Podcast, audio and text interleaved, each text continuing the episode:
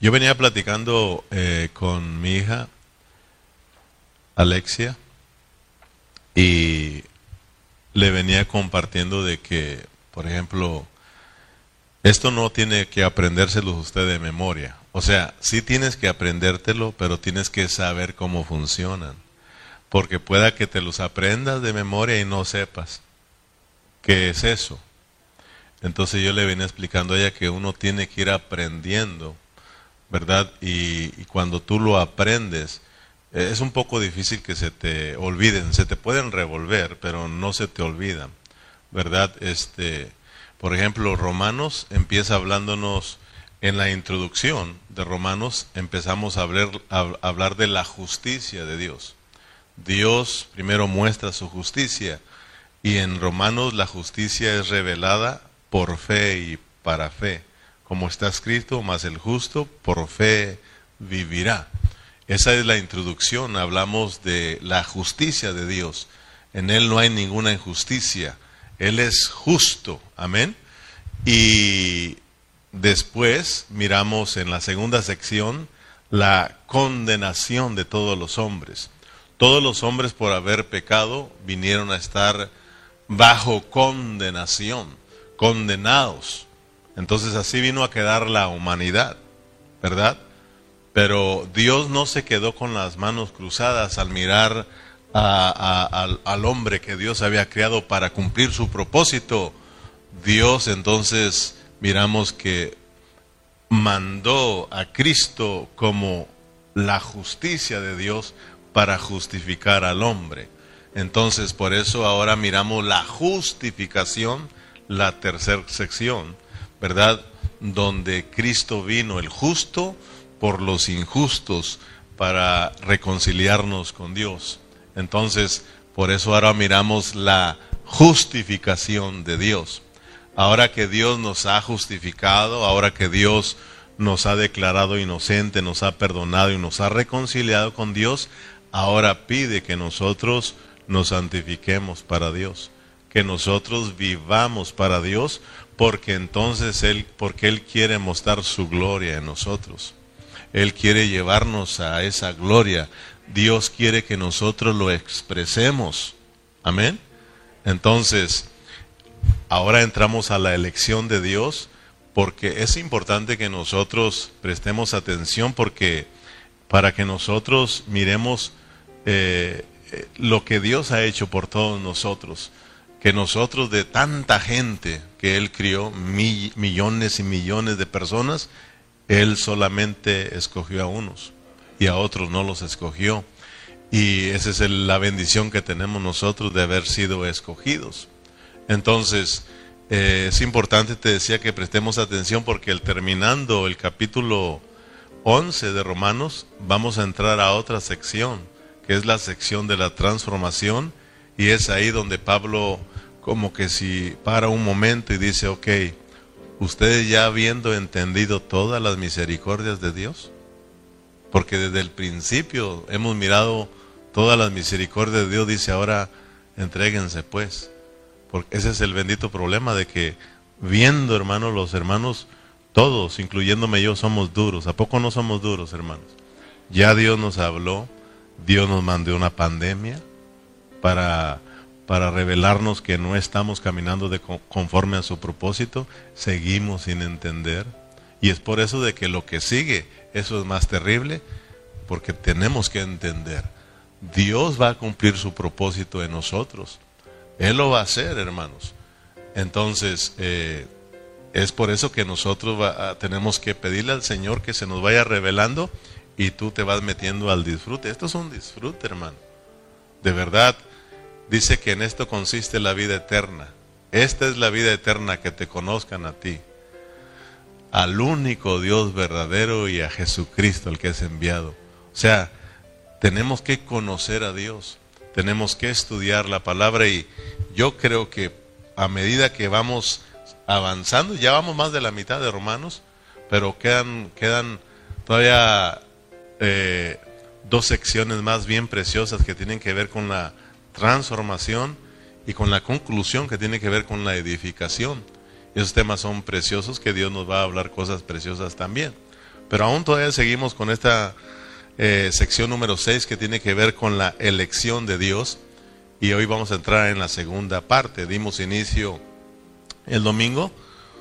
Hoy vamos a continuar, pero vamos a orar al Señor, pues que Dios nos ilumine, que Dios abra nuestros ojos, que prestemos atención. Ya, hermanos, tenemos, tenemos 31 horas estudiando aquí y usted tiene que saber lo que nosotros estamos estudiando aquí. Entonces, pidámosle al Señor que nos ayude, ¿verdad? Porque realmente es el que pone ese deseo en nosotros y Él alumbra nuestros corazones, nuestros pensamientos para que entendamos su evangelio, para que entendamos su palabra. Oremos al Señor. Padre Celestial, aquí estamos una vez más, rogándote, Señor, que, eh, que nos ayudes a, a prestarte atención. Cuando tú hablas, tu anhelo es de que te prestemos atención, Señor. Es lo que más deseas, Señor. Y que te obedezcamos, Señor. Padre, dos cosas importantes, que te prestemos atención cuando tú hablas y que te obedezcamos, Señor. Padre, oramos para que en estos momentos que vamos a hablar tu palabra, podamos poner atención. Reprende, Señor, a tu enemigo y reprenda uh, todo, todo, todo aquello que está en nuestros pensamientos que nos estorban para prestar atención, Señor. Que nuestra mente esté puesta, Señor, en el Espíritu, Señor, para que ahí podamos recibir nuestra porción de vida, Señor. Padre, háblanos una vez más y, Señor, oramos por nuestros hermanos que están conectados, que también tú los bendigas a través de tu palabra y los que se van a conectar después, que también, Señor, al escuchar este mensaje, tú también les bendigas de igual manera. En el nombre de Jesús. Amén. Muy bien, la elección de Dios, segunda parte. Sí, si usted eh, dice la selección de Dios, no tenga problemas, es, es exactamente lo mismo. Cuando hablamos de la elección, estamos hablando de que Dios llamó, Dios escogió, Dios se les seleccionó. Amén. Entonces, desde Dios crió a mucha gente, Dios crió a mucha gente, pero de entre toda esa gente Dios escoge, Dios llama, Dios selecciona. Amén. Entonces, no tenga, porque una vez me dijo un hermano, yo estoy con esto de la selección. Le digo, no, no se preocupe, somos de la selección de Dios, hombre. Aquel es de la selección de las chivas, de la selección de la América, usted es de la selección de Dios. Amén. Gloria al Señor. Entonces, estamos estudiando Romanos 9, ¿verdad? Y vamos a estudiar 10 y 11 para cubrir esta sección número 6 que es la elección de Dios. Ya, si usted recuerda, avanzamos, ya estudiamos los primeros 13 eh, versículos. La meta de hoy, la meta de hoy es terminar el capítulo 9, porque tenemos que avanzarle. La meta de hoy es terminar el capítulo 9 de Romanos. Entonces, eh, para hacértela más sencilla, ¿verdad? Vamos a hablar de la elección de Dios, pero ahora vamos a hablar cuatro puntos muy importantes, ¿ok? Que tienen que ver con la elección de Dios.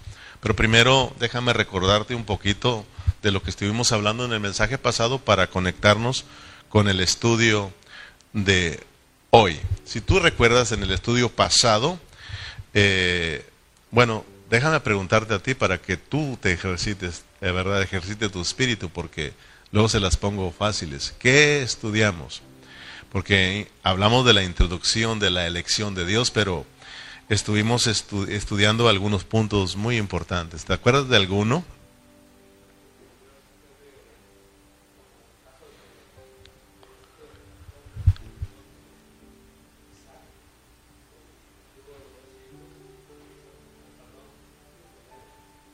Amén.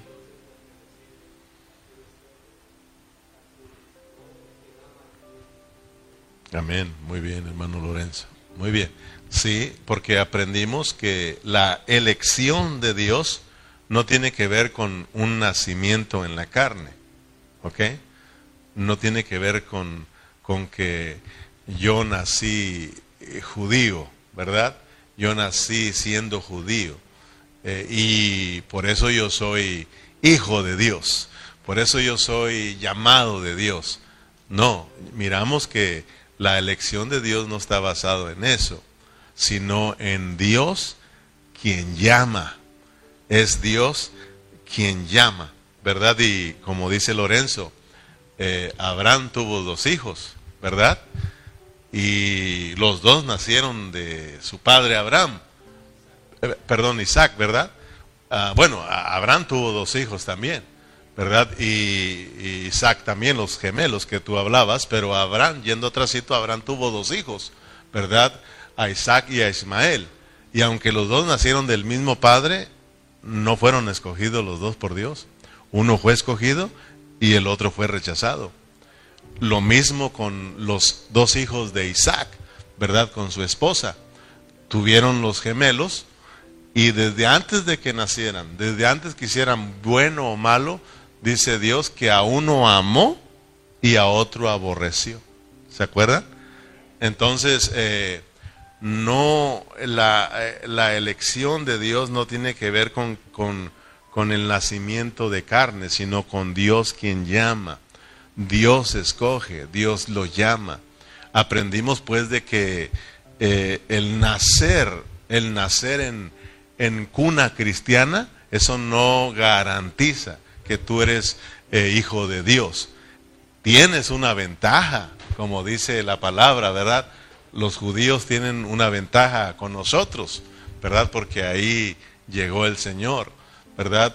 Eh, porque para e, ellos vino primero lo mismo, nuestros hijos, los que nacieron con, papás cristianos, pues tienen la gran ventaja de los que no nacieron en cuna cristiana. Pero no significa que mis hijos, eh, eh, con el hecho de haber nacido en un hogar cristiano, significan que mis hijos ya son, ya son hijos de Dios, ¿verdad? Eh, yo le doy gracias a Dios, como yo platicaba en el, en el, en el ratito que tenemos de comunión con la familia. Y yo les decía, yo le doy gracias a Dios por ustedes, porque desde que yo me casé sin, sin ser cristiano, sin, sin haber creído en Cristo, yo me casé con mi esposa y yo le doy gracias a Dios porque mi esposa estaba predestinada, ¿verdad? Y yo estaba predestinado, Dios tenía un propósito para nuestras vidas, ¿verdad? Entonces, tú dirás, bueno, y mi esposo no es cristiano, mi esposa no es cristiana, pues todavía, si vive, no te preocupes, o sea, eh, o sea, tienes esperanza todavía, ¿verdad? Eh, si está vivo, eh, pues sigue tú dándole un buen testimonio, síguele compartiendo la palabra. Tal vez si es de fe, solo el que tiene que escuchar la palabra y va a venir a su tiempo a Cristo si es predestinado. Amén. Entonces, ah, yo le doy gracias a Dios, le decía a mi familia, y también por ustedes, ¿verdad? Porque mis dos, ah, mis tres hijas ya, Karen, Jairi y Alexia, se han entregado al Señor y se han bautizado y le decía a, mi, a la más chiquita, y tú nos quedas. Así de que cada vez que yo predique ponga atención porque si es llamada, Dios la está llamando al arrepentimiento, ¿verdad? Pero tienes que tú creer en Cristo. Yo no te tengo que decir, tienes que entregarte a Cristo a la fuerza. Yo predico y Dios te va a llamar. Siempre yo les he dicho a mis hijas, voy a predicar, pongan atención, ¿verdad? Escuchen a Dios y si Dios las llama, no endurezcan sus corazones. Siempre que vamos a bautizar, yo digo, voy a bautizar a fulano y a fulano, pongan atención, si Dios las está llamando, no endurezcan su corazón, vayan y bautícense una vez que ya han creído en Cristo. Siempre, siempre he dejado que Dios trate sus vidas. ¿verdad? Lo mismo en las reuniones, solamente les digo, acuérdense que hoy es día de reunión, hay que alistarse para estar pronto. Gracias a Dios que están acostumbradas en mi hogar a que tenemos que asistir a las reuniones. Ahí no hay que si vamos o no vamos, ahí vamos a ir, mientras que Dios nos permite y estamos bien. Yo entiendo cuando a veces no podemos venir por trabajo, enfermedad, ¿verdad? Pero eh, estoy hablando de que yo platico con mi familia y dándole gracias a Dios porque eh, somos predestinados, ¿verdad? Porque no, el, no porque alguien nazca en tu casa significa que es cristiano. Por eso aprendimos de que, que no es eso de que cree en el Señor Jesucristo y serás salvo tú y toda tu casa, ¿verdad? Aprendimos de que, de acuerdo a la palabra del Señor, Abraham tuvo dos hijos, uno fue escogido, el otro no. eh, Isaac, ¿verdad? Tuvo dos hijos. Uno fue amado, el otro fue aborrecido, ¿verdad? Entonces esto se llama la elección de Dios. Entonces estuvimos mirando esos puntos en Romanos 9, 8. Vamos a ir ahí, Romanos capítulo 9, versículo 8. Para una vez más aclarar esto, dicen, dice, esto es, no los que son hijos según la carne, son los hijos de Dios, sino los que son hijos según la promesa, son contados como descendientes. Gloria al Señor, porque en nosotros estaban esas promesas también, nos vinieron. Amén. En el versículo 11 dice, pues no habéis aún, pues no habían aún nacido, ni habían hecho aún ni bien ni mal, para que el propósito de Dios conforme a la elección permaneciese, no por las obras, sino por el que llama. O sea que esto no es de que porque tú eres bueno y porque tú estás bonito o bonita, Dios te va a salvar. O porque eres rico, Dios te va a salvar. Y porque aquel que está fellito y está pobre y es malo, no lo va a salvar. O, viceversa, solo Dios va a salvar a los, a los, a los pobres, a los malos, ¿verdad? O sea, esto es, eh, al, esto es de acuerdo al que Dios llama, al que Dios escoge. Amén. Sí, están predestinados. Cuando hablamos de la predestinación, mire, Muchos cristianos no creen en la predestinación y les molesta esto que nosotros hablamos. Y ellos dicen, no, pues si ya todo está así, entonces qué chiste. No, hermano, están al revésados. Esto es hallarle, hallarle sentido a la vida cristiana. Mire, cuando a uno, cuando a nosotros nos escuchan hablar los hermanos tradicionales que no entienden la salvación, porque Romano nos está ayudando a entender lo que es la salvación completa, hermano. Cuando eh, los cristianos que no estudian, hermano, y nos hablan, nos escuchan hablar a nosotros de que la salvación eh, no se pierde, ¿verdad? Y que sí se pierde, ellos dicen, están zafados, ¿verdad? Porque no han entendido, no han entendido ¿verdad? De que cuando ellos dicen, es que ustedes dicen que no se pierde, entonces pues vámonos al mundo. Porque una vez me dijo un hermano, mire, usted, eh, yo lo escuché y usted dice que la salvación no se pierde. Entonces, ¿qué chiste es eso? Entonces, ¿me puedo ir al mundo? Le digo, claro que te puedes ir al mundo. Sí, ve. Le digo, vete. O sea, ¿a, ¿a qué te vas a ir al mundo? ¿A pecar y a eso? Entonces, ¿eres o no eres? O sea, yo aunque quisiera, yo no puedo porque hay algo allá que me restringe. ¿Sí o no, hermano? Ustedes, ustedes son testigos de que ustedes pueden maldecir, porque las maldiciones ahí están en sus pensamientos. ¿Sí o no? Usted puede soltarse maldiciendo, pero ¿por qué no lo hace?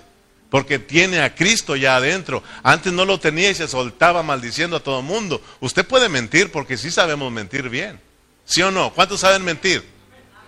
¿Y por qué no mienten? Bueno, una vez, una que otra. o puras eh, blancas. Pero sí ve, porque hay algo que nos restringe. Una vez me dijo, hermano, ¿cómo, hermano Calle, cómo yo puedo saber que realmente soy salvo? Y yo le dije, le voy a ayudar, váyase al... ¿Qué le gustaba hacer antes? Pues tomar y bailar, pues váyase a tomar y a bailar. No, le dije, ya ve, si es cristiano, hombre. Si es cristiano, porque el, no cristiano se va sin ningún problema. Ahora, si alguien se va ahí, ¿verdad que no va a estar en paz allá? Como una vez me dijo un hermano, no voy a decir quién es, ¿verdad? Pero dice, no hombre, una vez que me convencen y me fui al baile. Estoy hablando de un cristiano genuino, verdadero. Me fui al baile y me aventé a bailar y no sabía. Dice, no podía, no me salía el pasito. Y dije, no, yo no soy de aquí. Y se salió bien tratado, hermano. Salió bien tratado. Entonces le digo, bueno, ya te diste cuenta que eres genuino, eres verdadero. Entonces, hermanos, la gente a veces no nos entiende cuando hablamos todas estas cosas. O sea, de que no han entendido que hay una salvación en el Espíritu y hay una salvación en el alma, como lo aprendimos en Romano, que también hay una salvación en nuestros cuerpos. Dice Primera Tesalonicenses 5:23, hasta que todo nuestro ser, espíritu, alma y cuerpo sean guardados irreprensibles para la venida de nuestro Señor Jesucristo. Fíjate, hermano. Pero esto es de que Dios te abra el entendimiento. Amén. Entonces, aprendimos que eh, no solo el nacimiento de carne, eso te hace un hijo de Dios, ¿verdad? Yo nací judío, entonces yo soy de descendiente, de descendencia judía, ¿verdad? Mira, hasta tengo la barba grandota. Yo soy hijo de Dios. No, no, el verdadero judío, el verdadero hijo de Dios. De verdad, eh, eh, son los que han sido predestinados por Dios, son los que han sido eh, seleccionados por Dios, son los que han sido llamados por Dios. Esos son los verdaderos descendientes de Dios, esos son los verdaderos hijos de Dios. Por eso yo te decía, si tú eres hijo de Dios, dale gracias al Señor porque tú eres predestinado. Y esto es eh, una motivación de alegría y de gozo, el saber que de tanta gente Dios te escogió a ti, hermano. Ahora, mira, en, el, en, el, en, el, en anuncio que puse, ¿verdad? Hay un dedito apuntando de entre varios que hay ahí a ese escojo. Eso se llama seleccionar. Dios te seleccionó a ti, hermano. Dijo, a este sí, a este sí, pero mira qué triste, a este no. Y aunque quiera, a este no. Porque hay quienes sí quieren, pero Dios les dice que no. ¿Cómo la ves? Y hay unos que no quieren y Dios les dice sí. Acuérdense que los discípulos dijeron, Señor, ¿por qué tú les hablas en parábolas? Para que escuchando no entiendan, porque si entienden tenemos un problema, ellos no son para esto. Entonces por eso les hablo en parábola, porque ellos no tienen que entender. ¿Cómo la ves a Dios, hermano? Pero ustedes sí porque ustedes sí tienen que entender estos, estos misterios del reino. Amén. Gloria al Señor. Entonces, vamos avanzando, pues vamos a hablar cuatro puntitos así rápidamente. Los voy a ir a, voy, a, irme rápido porque ya los hemos tocado en otros estudios, pero eh, eh, los vamos a volver a retocar y tú ya los vas a, como ya los entienden, nos vamos a ir más rápido. Amén. Entonces, vamos a mirar la selección en cuatro puntos importantes. Número uno, eh, la elección de Dios tiene que ver con Dios quien llama. Queremos ponerlo en claro, con Dios quien llama. En Romanos eh, 8, 29, acuérdense que dice, porque a los que antes conoció, fíjate, a los que antes conoció, o sea, desde que tú antes de que tú nacieras, ya, Dios ya te conocía. Fíjate, fíjate lo que es Dios. Antes de que tú nacieras, antes de que fueras engendrado por tus padres, Dios ya te conocía. O sea que nosotros somos eternos. ¿Verdad? No, se, te, ¿No te ha pasado que de repente tú dices, yo aquí estaba antes? Como que soñé o no soñé, pero ya me había soñado, en este, ya me había visto en este lugar. Fíjate que yo antes de convertirme, yo le dije a Berna, estoy en serios problemas, Berna. Le hace, ¿por qué? Me soñé y me miré entre los cristianos. Yo nunca había ido a una iglesia cristiana, ¿eh? Y le dije, así son las congregaciones, así está el lugar, ahí están todos los hermanos y ahí está el pastor. Y ahí estaba yo, ahí estaba yo adorando al Señor. Y él siempre decía, pues tú eres el que sigue. Siempre él decía así. Eh, yo me miré y es que yo así estaba antes, hermano. Nomás que ya entramos en el tiempo y aquí estamos adorando al Señor juntos. Amén. Pero fuera del tiempo ya estábamos adorando al Señor. Qué cosas tan preciosas. Amén. Dice, porque a los que antes conoció, también los predestinó y a los que predestinó, a estos también llamó, y a los que llamó, a estos también justificó, y a los que justificó a estos también glorificó. Estamos hablando de que la elección de Dios tiene que ver con nuestro llamamiento, con Dios quien nos llama. Él es el quien nos llamó, no es porque naciste siendo judío o porque tú naciste en cuna cristiana, hermano, no, porque yo hago esto, yo hago aquello, no, porque yo soy bueno, yo soy malo, no. La, la, la elección de Dios, el ser hijos de Dios es porque Dios nos llamó Dios nos seleccionó. Eso es todo. Amén. Por eso en Romanos 9.1 dice, pues no había aún nacido ni había hecho aún bien ni mal para que el propósito de Dios conforme a la elección permaneciese, no por las obras, sino por el que llama. Eso ya lo explicamos, por eso vamos a avanzar al segundo punto. La elección de Dios tiene que ver con su misericordia, esto es muy importante. La elección de Dios tiene que ver con su misericordia. Ahora vamos al versículo que continuamos, eh, que continúa para esta tarde, el versículo 14, porque la meta es terminar Romanos 9, así que vamos a irnos rápido. Versículo 14, ¿qué pues diremos? ¿Que hay injusticia en Dios? En ninguna manera, porque te decía, cuando escuchan esto de que la predestinación, de que Dios de muchos ya escogió a unos y a otros no, la gente, hermanos, empieza a decir que hay injusticia, que Dios es injusto. ¿Cómo es que aquel sí y a este no? ¿Sí o no, hermanos? Por eso muchos cristianos y no cristianos también entran. Pues entonces, ¿qué clase de Dios es ese? Que a uno sí eh, recibe y a otro no recibe. ¿Verdad? Entonces dice Pablo, ¿qué pues diremos? ¿Que hay injusticia en Dios con que Él selecciona a unos y a otros no? No, porque Él es Dios. Él es Dios, hermanos. Y la elección de Dios está basada en su misericordia. Por eso dice, pues a Moisés dice, tendré misericordia del que yo tenga misericordia. Es más, dice Dios, yo voy a, mi elección es, está basada en mi misericordia. Así de que yo voy a ser misericordioso con el que quiere y el que no, no. Fíjate hermano, ese es Dios. ¿Hay injusticia en Él? No, Él es Dios y Él puede hacer lo que quiera con nosotros. Él es Dios y nosotros somos sus criaturas. ¿Cómo la ves?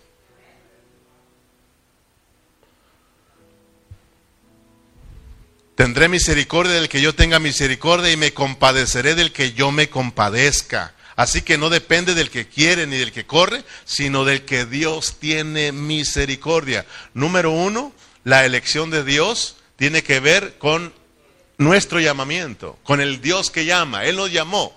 Número dos, la elección de Dios tiene que ver con su misericordia. Estamos aquí, ¿por qué hermanos? Por su misericordia. Dice que Él se va, Él tiene misericordia y se compadece de que Él quiere. O sea, la misericordia y la compasión van de la mano. Cuando tú eres misericordioso con alguien, te compadeces de esa persona. Dios tuvo misericordia de nosotros y se compadeció de cada uno de nosotros y nos trajo a Él.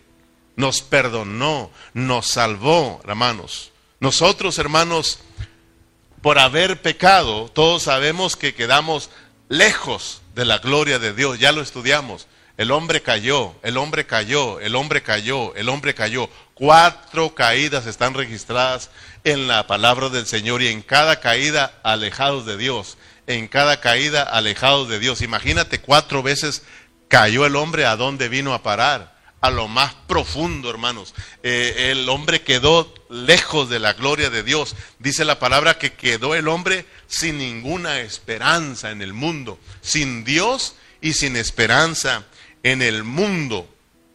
Pero Dios, Dios, hermanos, extendió su mano. Misericordia significa que Él estiró porque nos vimos muy lejos.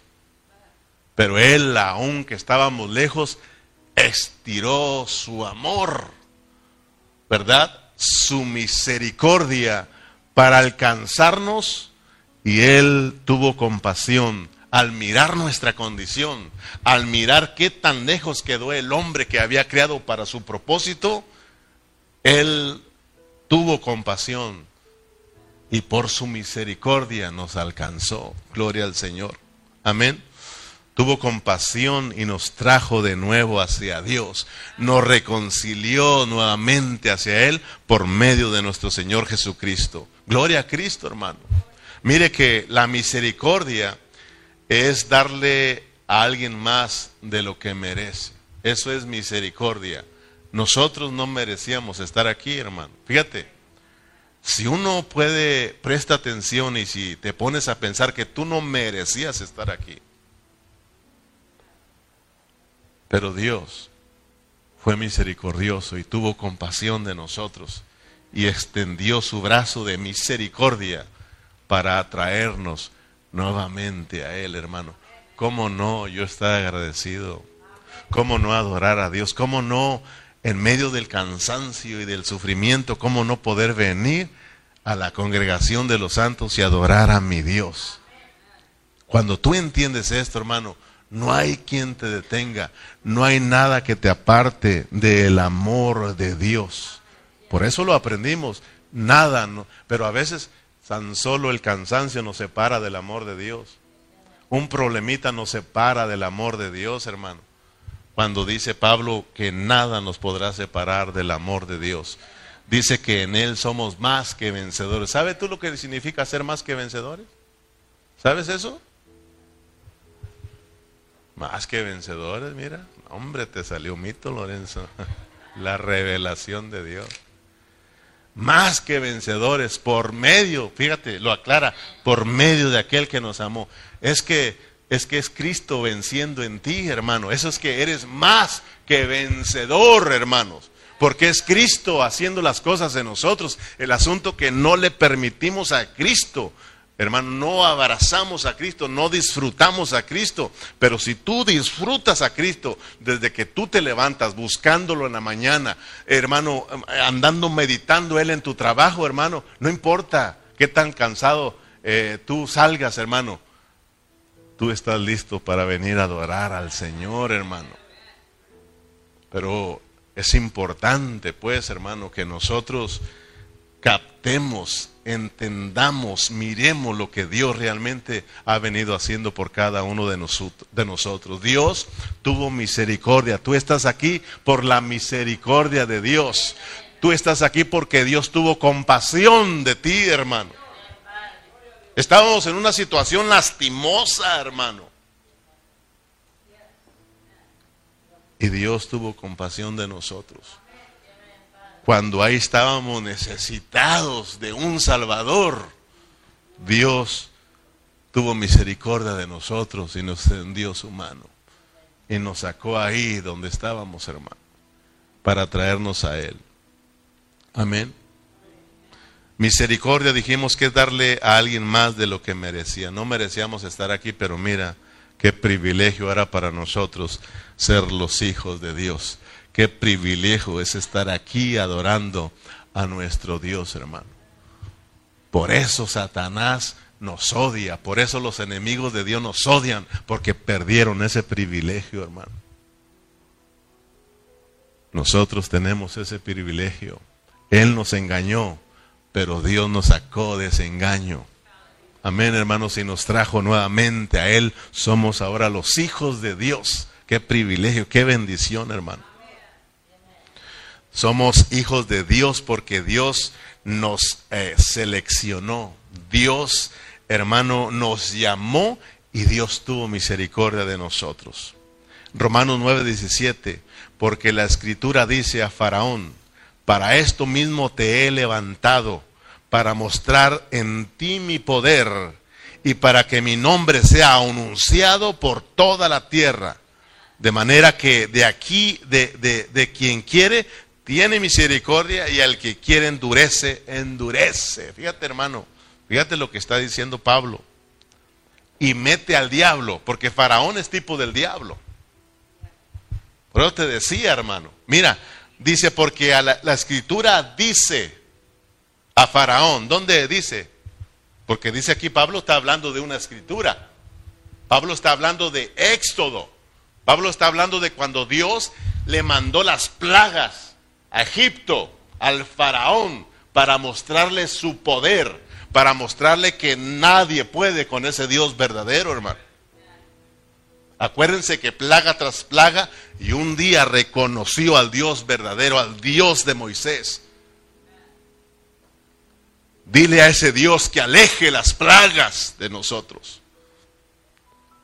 Pero tan pronto miraba que Moisés oraba, Señor, ya quítale la plaga y Dios se la quitaba, volvía a endurecer su corazón. Porque Dios dice, yo endurezco al quien quiera. Fíjate, ese Dios, hermano. Pero hay algo bonito aquí que yo quiero que tú mires. Dice, porque la escritura dice, para esto mismo te he levantado, a Faraón, para esto mismo te he levantado para mostrar en ti mi poder. Dios quiere avergonzar a sus enemigos por medio de nosotros. Por eso cuando lleguemos al capítulo 16, lo que Dios quiere es vencer al diablo, hermano mostrarle su poder, pero ya ahora teniendo una iglesia bien gloriosa, una iglesia llena de su vida, una iglesia edificada, hermano. Por eso Romanos 16 dice que de esa manera ponemos al diablo por debajo de nuestros pies. Se muestra el poder de Dios.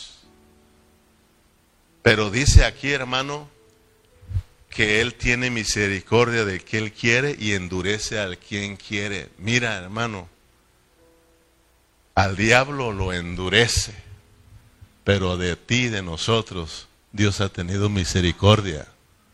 Dios ha tenido misericordia de nosotros.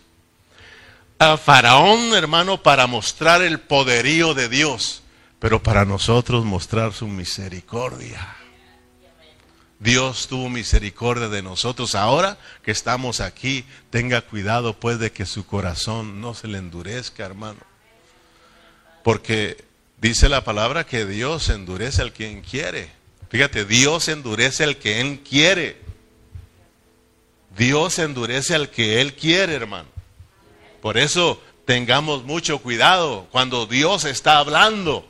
No provoquemos al Señor para que Él venga y endurezca nuestros corazones, porque Él endurece al que Él quiere, hermano. Por eso, Señor, aquí estoy, que cuando tú hables, Señor, que mi corazón esté abierto para recibir tu palabra. Señor, no permitas que mi corazón esté endurecido. Fíjate, hermano, porque estar aquí escuchando, escuchándome a mí, pero es realmente Dios usándome, hablando a tu vida. Cuando tú estás aquí, fíjate, para que tengas cuidado, ¿ok? Cuando tú vienes aquí y yo estoy hablando la palabra, y tú estás pensando en los tacos que te vas a comer.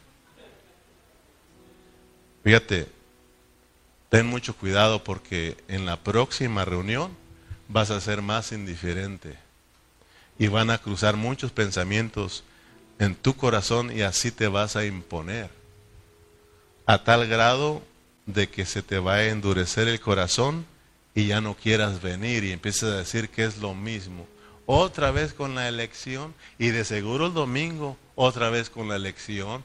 Claro, el domingo y el miércoles y el próximo domingo, porque esto es amplio, hermano.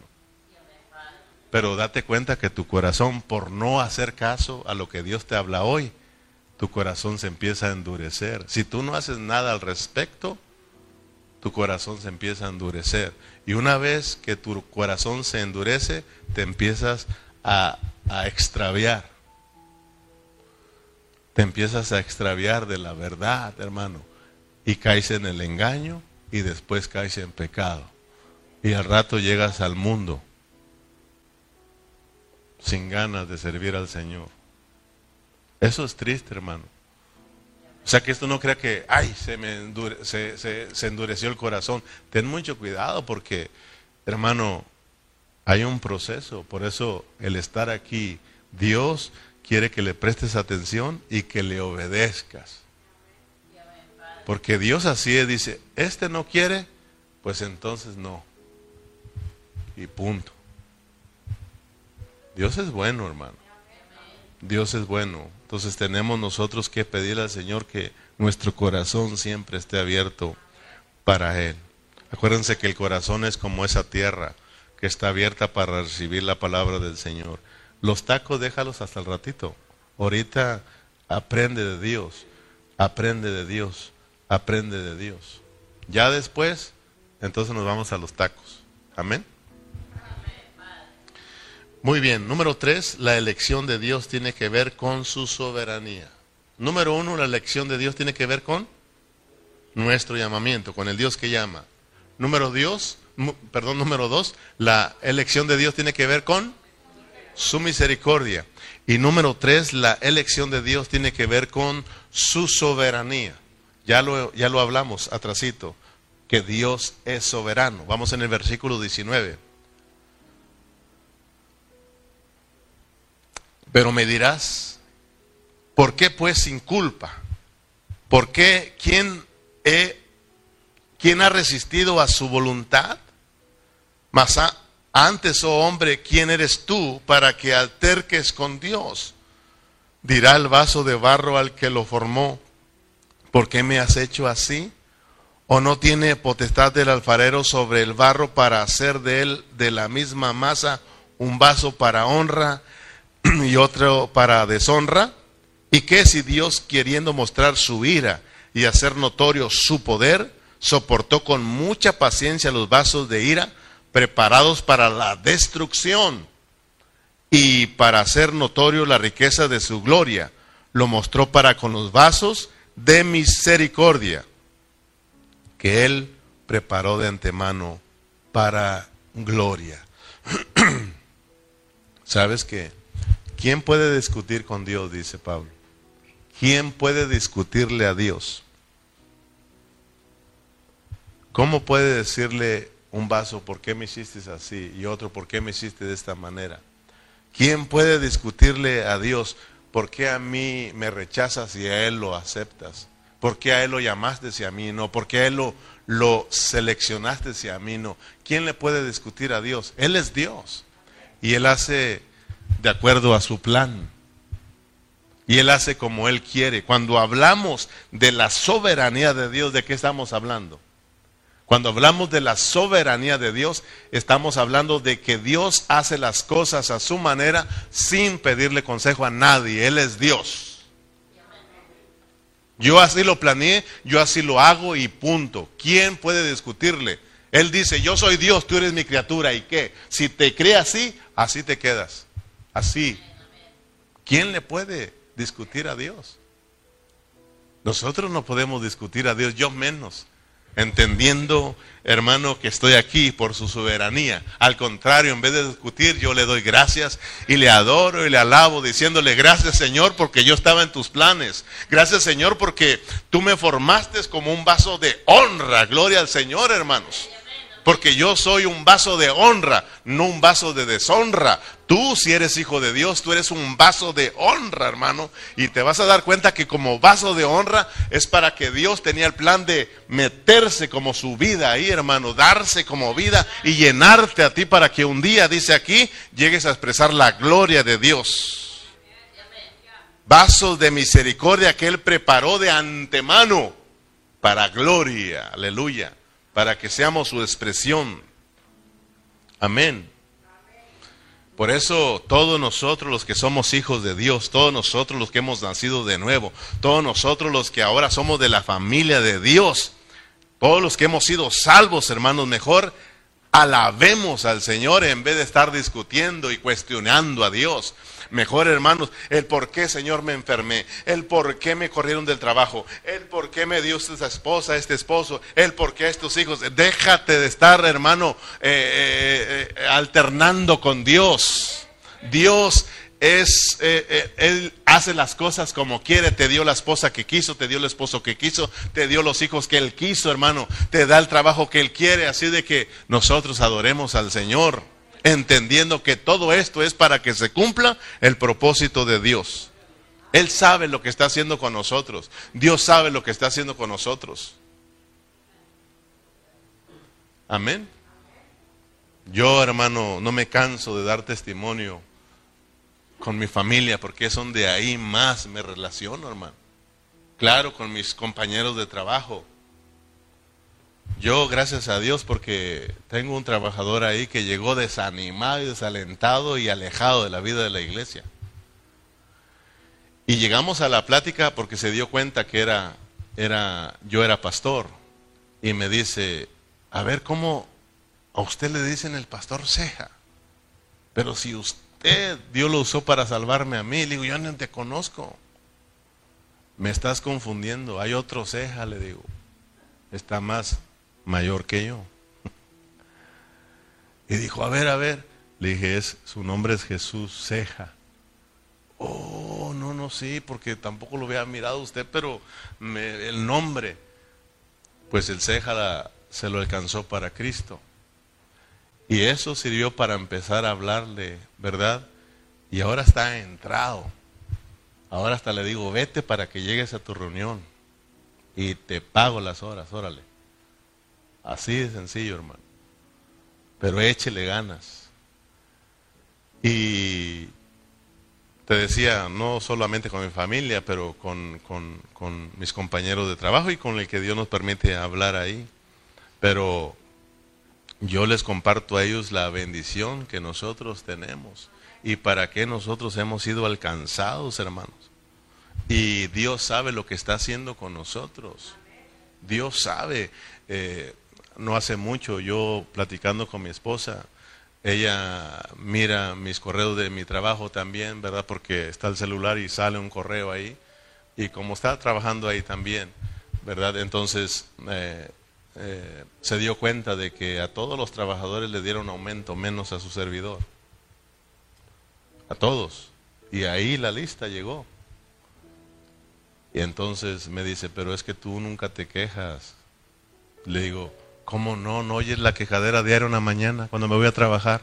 Ay, Dios mío, ayúdame, Señor. ¿Cómo no me quejo? No, no me refiero a eso, no les dices allá. Y le digo, es que yo no peleo. Es Cristo quien pelea por mí. Gracias a Dios que a todos les dieron aumento y gracias a Dios que a mí no. Así de sencillo. Pues solo Dios te entiende. Gracias a Dios que nos entendemos con Dios. Yo le digo, Señor, gracias. Y se lo digo de corazón, hermano. Gracias por todos los trabajadores que merecen que ganen un poco más. La vida está difícil, más caro todo. Y gracias al Señor, porque si no me das aumento, así estoy contento. Estoy contento con lo que me pagan. Rápido, una hora, ¡pum! otro correo. Y diciéndole, el patrón, ¿y por qué a calle no le das aumento? Si por él tenemos una buena producción. Así de que quiero que le des tanto y tanto de bonos now. Le digo, ya ves que yo no peleo, Dios es el que pelea por mí. Hermano, Dios sabe lo que está haciendo con nosotros. Y aún si no me hubieran dado, contento, contento, contento. Dice Pablo que estemos contentos con lo que nosotros tenemos. Él sabía estar contento teniendo, no teniendo, hermano si hay tacos o no hay tacos, él estaba siempre contento, cualquier sea su situación, estaba contento porque él sabía que Dios tenía el control de las cosas y él estaba haciendo las cosas con el tal de llevar a cabo su propósito en nosotros, hermano. Yo sé, mi hermana Ana, que está enfermita, pero Dios tiene el control de todo y Dios está cumpliendo y va a cumplir su propósito en su vida.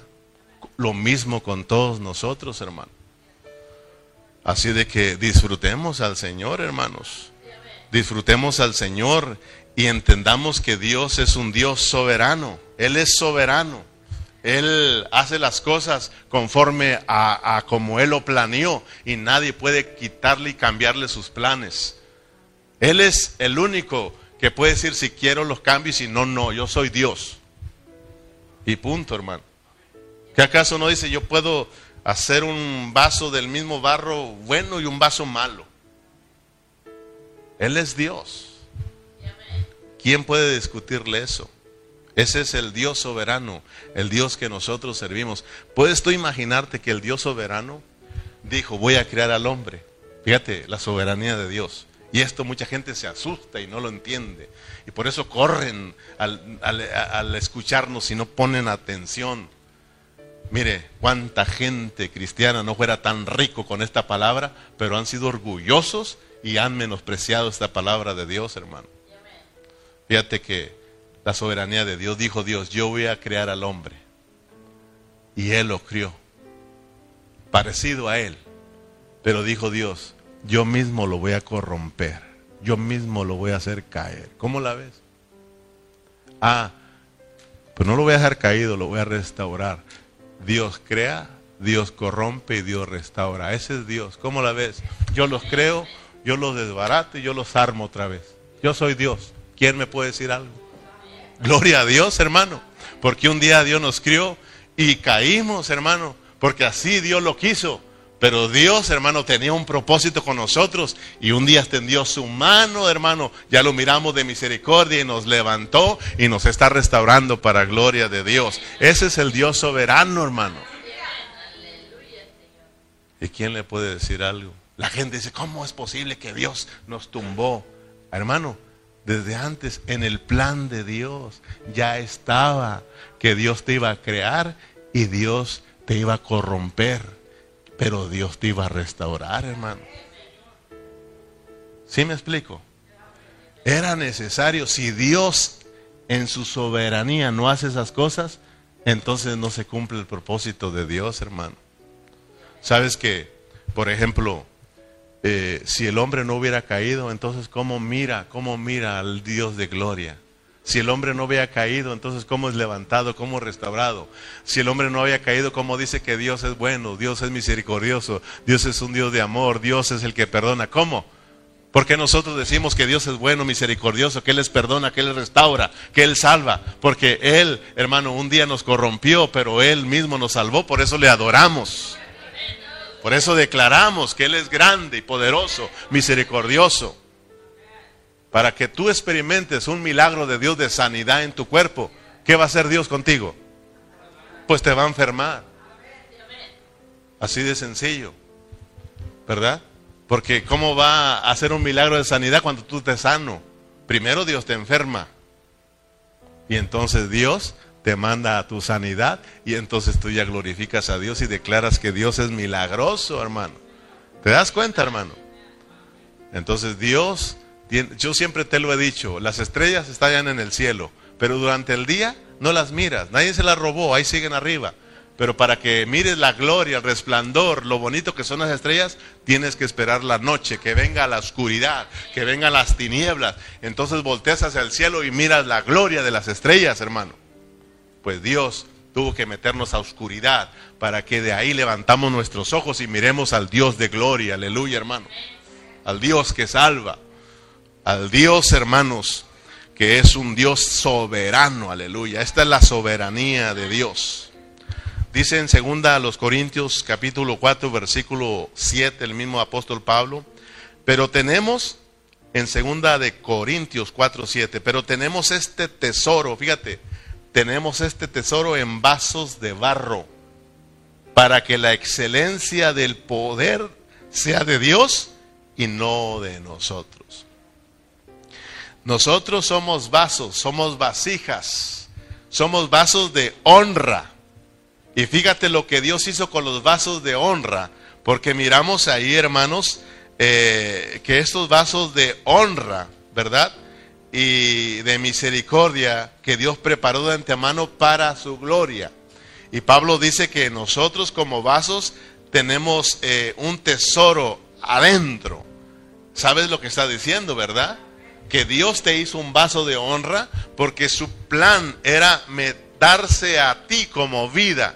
Tenemos este tesoro y este tesoro es Cristo dentro de nosotros para que un día podamos expresar la gloria de Dios. ¿Te das cuenta lo que Dios está haciendo con nosotros? Somos los hijos de Dios, tenemos la, la naturaleza divina de Dios, somos los hijos de Dios. Somos la familia de Dios, tenemos este tesoro, tenemos esta vida preciosa de Cristo. Es para que nosotros podamos expresarla un día. Somos vasos de honra. Por eso, hermanos, honremos a Dios. Honremos a nuestro Dios. Adoremos, disfrutemos la vida que traemos dentro, hermanos. Esa vida es maravillosa. Disfrútala, no importa la situación que estás viviendo. Dios sabe lo que está haciendo. Disfrutemos las riquezas de Cristo.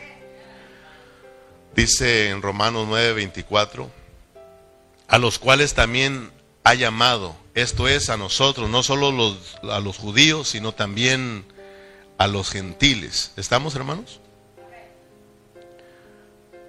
Como también en Oseas dice, llamaré pueblo mío al que no era mi pueblo y a la no amada, amada. Y en lugar donde se les dijo, vosotros no sois pueblo mío, allí serán llamados hijos del Dios viviente. También Isaías clama tocante a Israel, si fuere el número de los hijos de Israel como la arena del mar, tan solo el remanente será salvo, porque el Señor ejecutará su sentencia sobre la tierra en justicia y con prontitud. Y como antes dijo Isaías, si el Señor de los ejércitos no nos hubiere dejado descendencia, como Sodoma habríamos venido a ser y Gomorra seríamos semejante. Gloria al Dios, porque mire que Dios siempre ha trabajado por medio de remanentes. Dios siempre ha trabajado por remanentes. Nosotros somos del remanente de Dios. Nosotros somos los que Dios seleccionó, hermano. Este lo llamo, a este yo lo escojo, a este yo lo selecciono. ¿Verdad? Este es para mí remanente. Dios siempre ha trabajado con remanentes, con remanentes. Por eso, para cambiar la era de la gracia al reino, Dios va a usar un remanente. Siempre Dios ha trabajado por remanentes. Dale gracias a Dios si tú eres del remanente de Cristo, hermanos. Fíjate que de todos los gentiles Dios sacó un remanente para él. De todos los judíos Dios saca un remanente para él. Gloria a Dios, hermano. Si estamos aquí, alegrémonos. Si estamos aquí, disfrutemos esa bendición, hermanos. Somos los hijos de Dios. Amén. Somos la familia de Dios, somos el remanente de Dios. Número tres y el último, la elección de Dios tiene que ver con la justicia que es por fe. Amén. Número cuatro, ¿verdad? Número uno, nuestra elección de Dios tiene que ver con el que Dios llama, nuestro llamamiento. La elección de Dios, número dos, con, nuestra con su misericordia. Número tres, con su soberanía. Y número cuatro, tiene que ver con su justicia que es por medio de la fe. Romanos 9:30. ¿Qué pues diremos? Que los gentiles que no iban tras la justicia han alcanzado la justicia, es decir, la justicia que es por fe. Fíjese bien.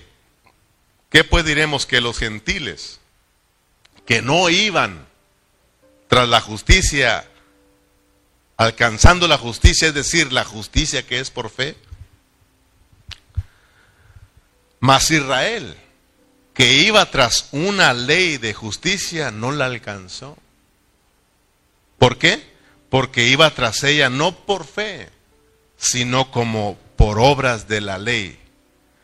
Pues tropezaron en la piedra de tropiezo. Wow, hermano, fíjate lo que es Cristo, ¿eh? tropezaron en la piedra de tropiezo, como está escrito, he, aquí pongo en Sión piedra de tropiezo y roca de caída, y el que creyere en él no será avergonzado. Aleluya. Fíjate, dice que Israel iba tras una justicia, pero una justicia que no era por fe una justicia que era por las obras de la ley, tratando de hacer, tratando de guardar, ¿verdad? Pero acuérdense que y por haber y por estar siguiendo esa clase de justicia que no es por fe, ¿qué pasó cuando vino Cristo? Su justicia que era por fe, tropezaron en él. Y es muy importante que tú aprendas a, ver eso, porque estamos viendo al Dios soberano y al Dios que ya tenía un plan, ¿verdad? Pero porque vamos a mirar hacia adelantito, ¿cómo es que esta selección está basada también en su, en su administración divina, en su economía divina? ¿Cómo Dios tuvo que planearlo todo, hermano? Tanto con judíos como gentiles para lograr su propósito. Pero ahorita mira pues que Israel tropezó porque iban tratando de guardar la ley. Y acuérdate que Romanos 1 nos habló Pablo que la justicia que se nos revela en este Evangelio de Dios no es por obra, sino es una justicia que es por fe. Mas el justo por fe, ¿verdad? Dice que tendrá vida y vivirá. Mas el justo por fe vivirá. Es, es por la fe en Cristo Jesús. Dice en Romanos 1.17 ahí, porque el Evangelio de la justicia de Dios se revela por fe y para fe, como está escrito, mas el justo por la fe vivirá. Nosotros los gentiles, pues imagínense sin Dios y sin esperanza, no íbamos tras ninguna justicia, pero gloria a Dios que vinieron a buscarnos, vinieron a seguirnos a nosotros. Esto es Cristo, hermano viniendo como nuestra justicia y nosotros, por haber creído en ese Cristo maravilloso, alcanzamos la salvación, alcanzamos la justicia de Dios que es por fe y ahora estamos aquí siendo los hijos de Dios. Mira hermano, mira, con esto termino. Cristo como la roca para los judíos, tropiezo. Para las naciones, una piedra que desmenuza. Pero para nosotros, los cristianos, los que hemos creído, los que somos de fe, Cristo es la roca de nuestra salvación. Que no avergüenza, aleluya. Nos han traído a Cristo y por eso aquí estamos, aleluya. Así de que esto está precioso, hermano. Esto está precioso.